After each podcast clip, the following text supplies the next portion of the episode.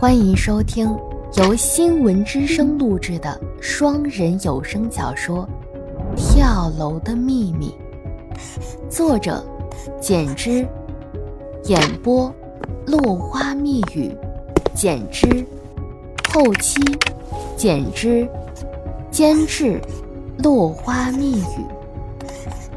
第一集：跳楼事件。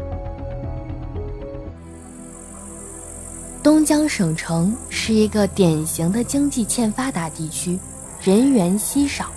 平时有个大事小情，很快也就传遍全城了。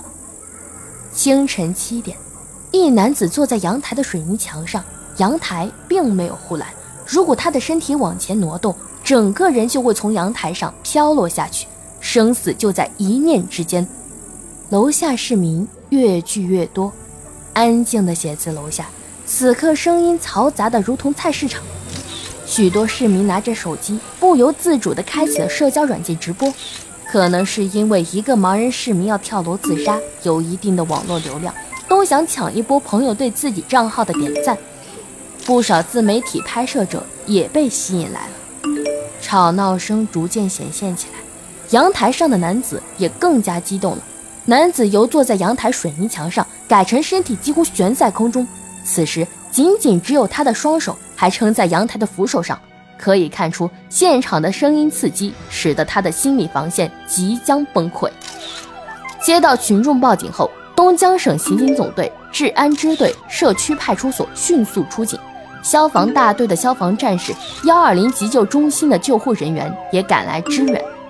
现场嘈杂的市民加上赶来支援的救护人员，就更加喧闹了。东江警队的沈聪用高音喇叭不停地喊着：“同志你好，我是东江省刑警总队的沈聪，请你一定要冷静，生命只有一次，千万不要冲动。”东江省擅长心理救援的叶问匆匆赶到现场，他从下往上仔细观察着男子，目测男子约有一米七，高鼻梁，戴一副近视框墨镜。镜片染黑，染色大约百分之五十上下。叶问貌似已看出他的双目发育的不是太健全，如果近距离看是可以看出来的。男子戴着这样一副墨镜，远看还真像是个普通人。叶问心想：从双眼的发育角度讲，他应该是一个盲人，但是他为了看起来更像一个明眼人，如此装扮。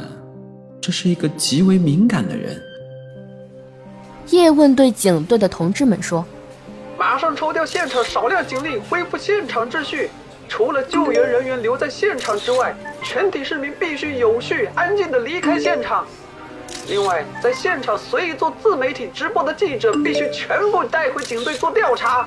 还要特别告知东江广电的记者，务必等候警方消息方可发布新闻。”警队的部分同志开始清场，现场逐渐呈现出救援时候的井然有序。同时，一部分正在做直播的自媒体市民被强制带离了现场。群众市民中有个年轻的女子始终不愿离开。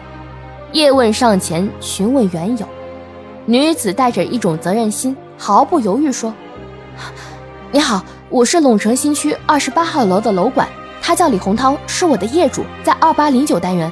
今天来市区办事儿，恰巧路过，请问我能帮上什么忙吗？叶问脸上微露喜悦，关心的询问着：“嗯，您知道他的情况吗？”女子说：“嗯，其实我也不是太了解，但因为工作上的接触，我知道他是盲人，